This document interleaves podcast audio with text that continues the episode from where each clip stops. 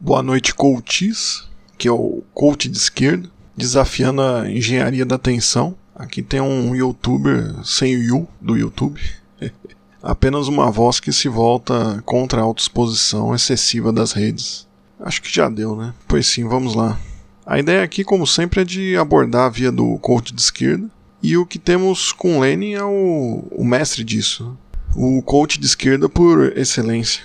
Sei que essa terminologia pode ofender alguns, mas é preciso mudar o mindset. Porque é o que supera todos os coaches de esquerda, né? E não só por ser um case de sucesso, mas dentro do que vemos no cenário atual, o que temos, né? Basicamente uma estética da impotência. Até porque o gente que eu admiro como um Safatli, né? Que é grande responsável pelo meu processo de radicalização, é alguém que recentemente, no começo do ano, falou que a esquerda morreu, né? E aí fica a pergunta, né? A gente pode se dar o luxo de acreditar nisso no Brasil, né? O mundo em destruição, será que a gente pode acreditar nisso na esquerda morta?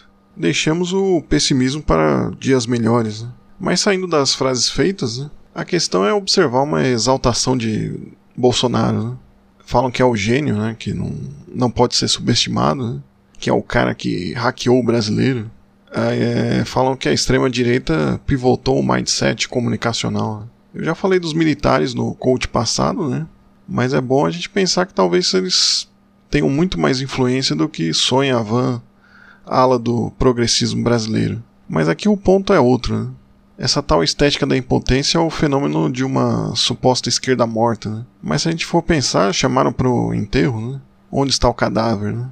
A esquerda está morta em que termos, né? Porque o que parece é um diagnóstico que vende, né? Que invoca a ideia de um saber à frente, né? Da pessoa sensata e realista, né? Mas acho que ao contrário, esse anúncio é sintoma da, da falta do que chama em filosofia de parricídio, né? Um parricídio filosófico. Né? Não se estaria querendo cometer esse parricídio. Né? Mas é preciso calma aqui, não é a morte de ninguém específico, mas de uma esquerda liberal, né? que é o vício que precisa de superação. Né? Matar a esquerda liberal parece ser uma espécie de parricídio, né? algo que vem sendo tradicional para a perspectiva da esquerda brasileira. Né? Porque o que se vê na esquerda radical não é uma estética igual. Né? É possível vislumbrar um afeto diferente, né? Mesmo com a dificuldade que todos temos, o que se vê é uma outra disposição, né? Uma disposição para o embate, né? Não se quer entender o Biruliro, mas superá-lo, né?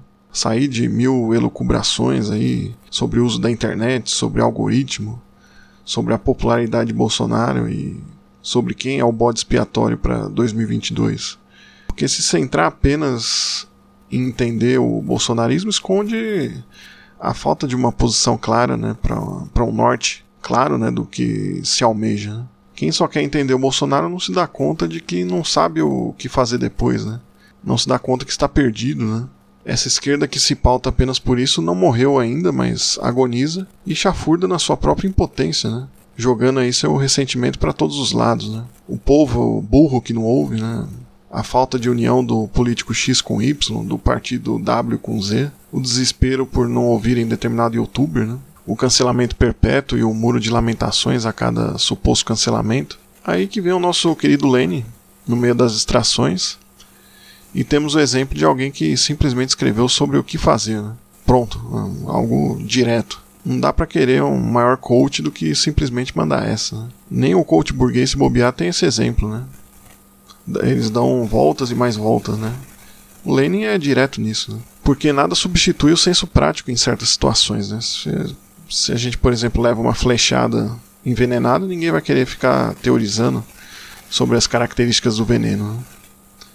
Pode ser importante saber qual é o veneno, mas o fundamental é buscar o antídoto. Né? E a gente sabe na história qual foi o antídoto do fascismo. Né? Quem quer se perder nas minúcias aí que se perca, mas quem quer usar as minúcias para construir uma alternativa radical, aqui é o lugar, né, no coach de esquerda.